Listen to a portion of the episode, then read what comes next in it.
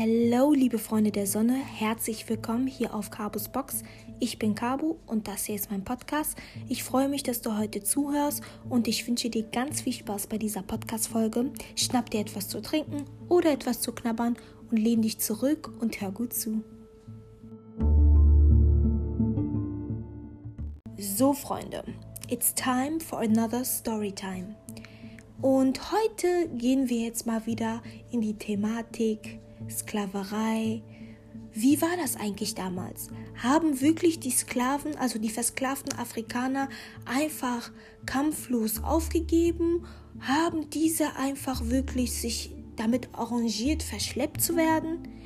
Heute möchte ich deswegen eine wichtige, eine wichtige Geschichte mit euch teilen, weil ihr wisst ja, jede Geschichte hat immer eine zweite Seite und leider viel zu oft und viel zu lange haben viele Afrikaner, auch Personen der Diaspora heute, wirklich daran geglaubt, dass viele der Vorfahren einfach, die, in, die nach Amerika oder in anderen Teilen der Welt verschleppt worden sind, wirklich einfach sich dieser Verschleppung einfach so hingegeben haben, ohne sich irgendwie dagegen zu wehren. Und ähm, das möchte ich heute auf jeden Fall aufgreifen. Bevor ich mit der eigentlichen Storytime beginne, habe ich mir die Frage gestellt und ich glaube, einige von euch stellen sich diese Frage auch heute noch. Wie wurden damals eigentlich Afrikaner, also versklavte Afrikaner, gefangen genommen? Steckte eine Strategie dahinter? Was haben die Europäer gemacht? Denn wenn man der Geschichte folgt, dann wirkt es wirklich so, als wäre das voll easy gewesen, um das wirklich super simpel auszudrücken. Eins kann ich euch schon mal sagen. Versklavte Afrikaner wurden damals auf verschiedenste Art und Weisen gefangen genommen. Einige wurden sogar als Geschenk an Menschen, also an Personen, die im Westen gelebt haben, angeboten, was total weird ist meiner Meinung nach, weil wie kann man einen anderen Menschen als Geschenk weitergeben? Das zeigt ja schon, welchen Wert diese Afrikaner für die Europäer hatten. Und andere wurden wiederum durch Raubzüge oder durch Kämpfe gefangen genommen. Und diese Raubzüge und diese Kämpfe wurden strategisch von den Europäern angezettelt, um wirklich quasi diese Afrikanern als leicht, also diese Afrikanern zu Sklaven zu machen, um ehrlich zu sein. Da steckt auf jeden Fall eine Strategie dahinter. Und das ist das, was mich an der Geschichte eigentlich am meisten wirklich so aufregt und anwidert. Die Tatsache, dass so mit Menschen umgegangen worden ist, ist einfach erschreckend, ganz ehrlich, und zeigt auch einfach, wie wichtig es ist, dass diese Geschichte geteilt wird. Und ich finde einfach, dass dieser Geschichte viel zu wenig ähm, Aufmerksamkeit zuteilkommt. Viele Menschen haben eher Angst davor, über die Sklaverei zu sprechen, aber wir sprechen gar nicht über, ja, die Strategien, die dahinter stecken. Was war das Ziel eigentlich? Warum wollten die Europäer wirklich unbedingt? Klar, das weiß man alles, aber ich habe das Gefühl, es fehlt wirklich, es fehlen Räume dafür mit schwarzen und weißen Personen das gemeinsam zu thematisieren, auch darüber zu sprechen und zu sehen, wie machtvoll solche rassistischen Strukturen sind und warum diese Strukturen auch bisher quasi reproduziert worden sind, beziehungsweise weiterhin so bestehen äh, bleiben. Und dass einfach damals junge und kräftige Afrikaner so im 18. Jahrhundert gesucht worden sind, damit die halt für ja ja reiche weiße Besitzer in Amerika oder in Europa arbeiten sollten auf den Plantagen, damit halt diese weißen Besitzer durch diese günstigen Arbeiter oder die haben die ja fast für nichts bekommen, um ehrlich zu sein, die harte Arbeit für sie machen und die reichen Besitzer immer reicher werden. Auch ein sehr wichtiger Punkt, der selten ähm, meiner Meinung nach genannt wird, ist, dass hinter dieser ganzen Sklaverei, ähm, Kol Kolonialisation wirklich auch der Aspekt des Geldes und des finanziellen Reichtums auch eine sehr, sehr wichtige Ro Rolle für die Europäer sowie für die Amerikaner gespielt hat. Ähm, und generell wird ja sehr viel darüber geforscht, ähm, wie das eigentlich sein kann, dass das alles so geklappt hat dass die Europäer damit erfolgreich waren. Und in dieser Geschichte möchte ich einfach zeigen, dass nicht alles so reibungslos verlief und dass nicht, äh, dass es Erfolge auch gegeben hat, dass sich Afrikaner, versklavte Afrikaner sich gegen die Sklaverei und die Misshandlungen gewehrt haben und äh, manche haben sich zum Beispiel auch, es gab Aufstände, sage ich jetzt mal, an Land, aber auch auf den Schiffen selbst, weil die wollten sich nicht mehr gefallen lassen. Also keiner möchte so behandelt werden, keiner sollte so behandelt werden. Und ähm, ja, und obwohl, das ist das, was auch das ganze Thema so interessant macht.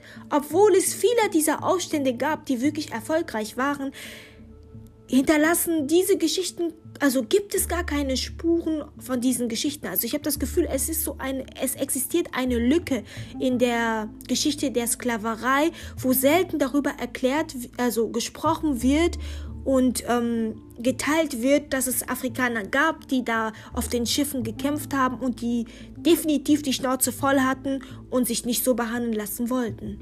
Und eine Geschichte davon teile ich heute mit euch.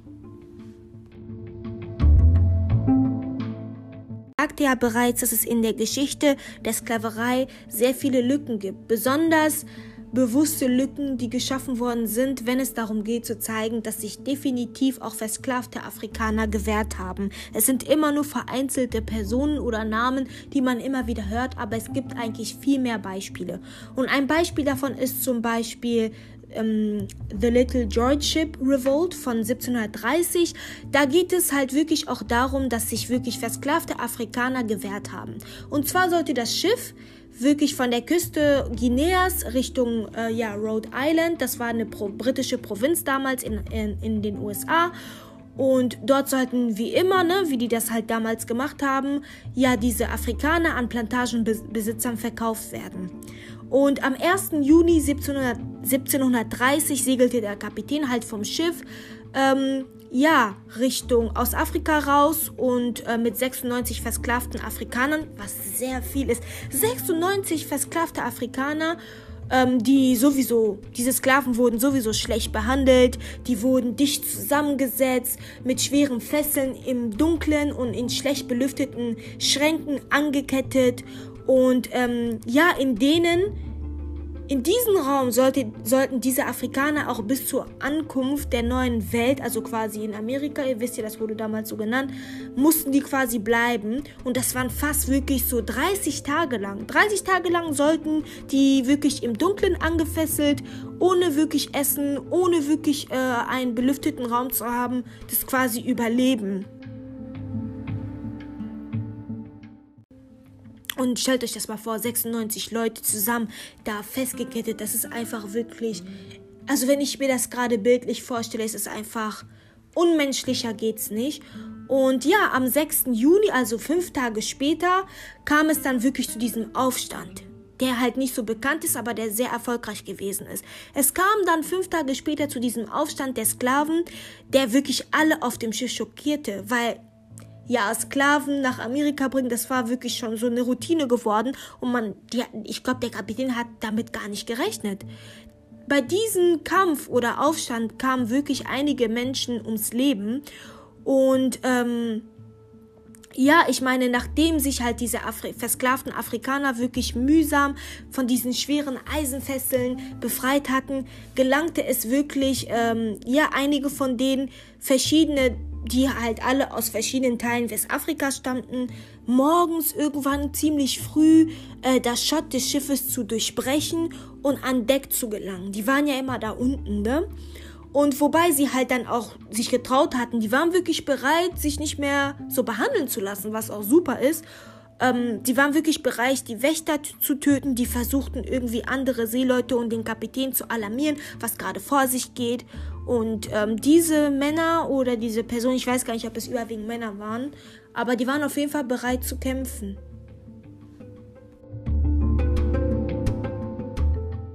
Andere wieder zurück und befreiten die anderen Sklaven, ähm, die noch immer gefesselt gewesen sind. Und andere wirklich töteten aber auch äh, äh mehrere Matrosen, insbesondere die, die versuchten sich zu wehren und die warfen auch wirklich ihre Leichen über Bord. Also es war ernst, es war nicht einfach irgendeine Story. Die versklavten ähm, Afrikaner wollten wirklich zurück und waren wirklich auch bereit dafür, einige Menschen auch wirklich das Leben zu nehmen. Und außerdem darf man auch nicht vergessen, das sind Menschen, Menschen, die eine persönliche Geschichte haben, die, die, die einfach quasi aus ihrem Leben ja rausgerissen werden, nur weil irgendwelche Amerikaner oder Europäer Plantagenarbeiter haben wollen. Das ist echt, da sieht man einfach, was für einen Wert quasi schwarze Menschen damals hatten.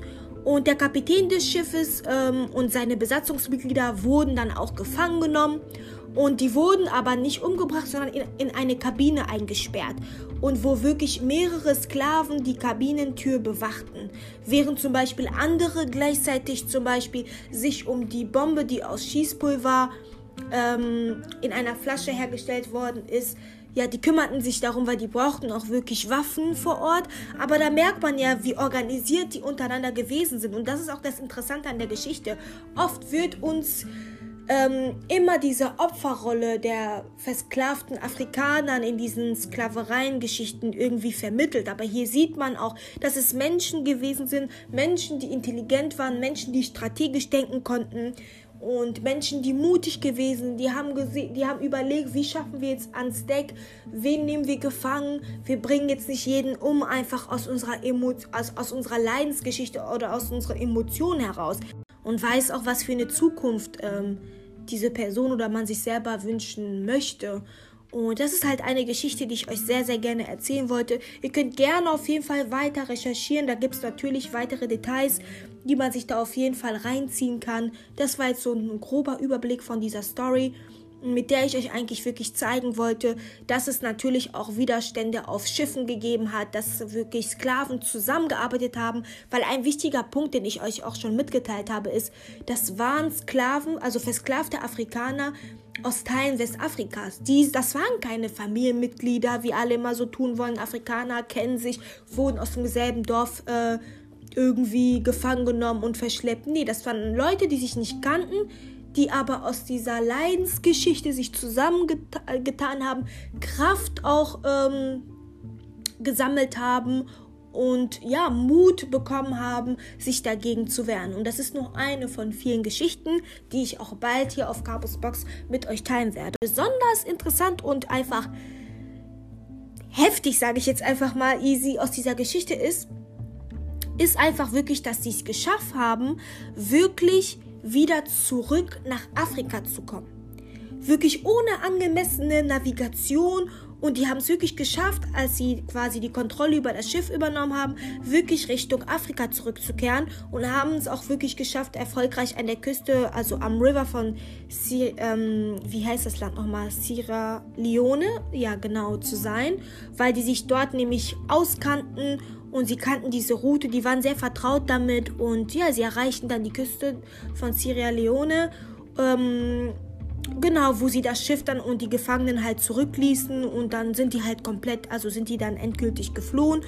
Ähm, ja, und der Kapitän selber wurde ja nicht umgebracht. Die Afrikaner, die versklavten Afrikaner waren ja dann an der Küste und sind dann selber weggegangen und haben die dort quasi zurückgelassen. Der Kapitän George selbst, der erzählte irgendwann mehrmals auch quasi von dieser Geschichte. Er schrieb da sogar später darüber und dass jemand das sogar festgehalten hat schriftlich und dass es trotzdem so selten bekannt ist, zeigt wirklich, dass bewusst meiner Meinung nach Lücken geschaffen werden. Und ich sage ja immer, ne, the power of a single story. Geschichten sind powerful. Und äh, wer seine Geschichte kennt, äh, versteht auch die Gegenwart besser. Und ich danke dir auf jeden Fall, dass du zugehört hast und teile meine Geschichte gerne, kommentiere und ja, damit einfach mehr Leute sich meinen Podcast anhören können und damit mehr Leute auch von diesen Geschichten erfahren. Ich würde sagen, bis zum nächsten Mal. Tschüssi!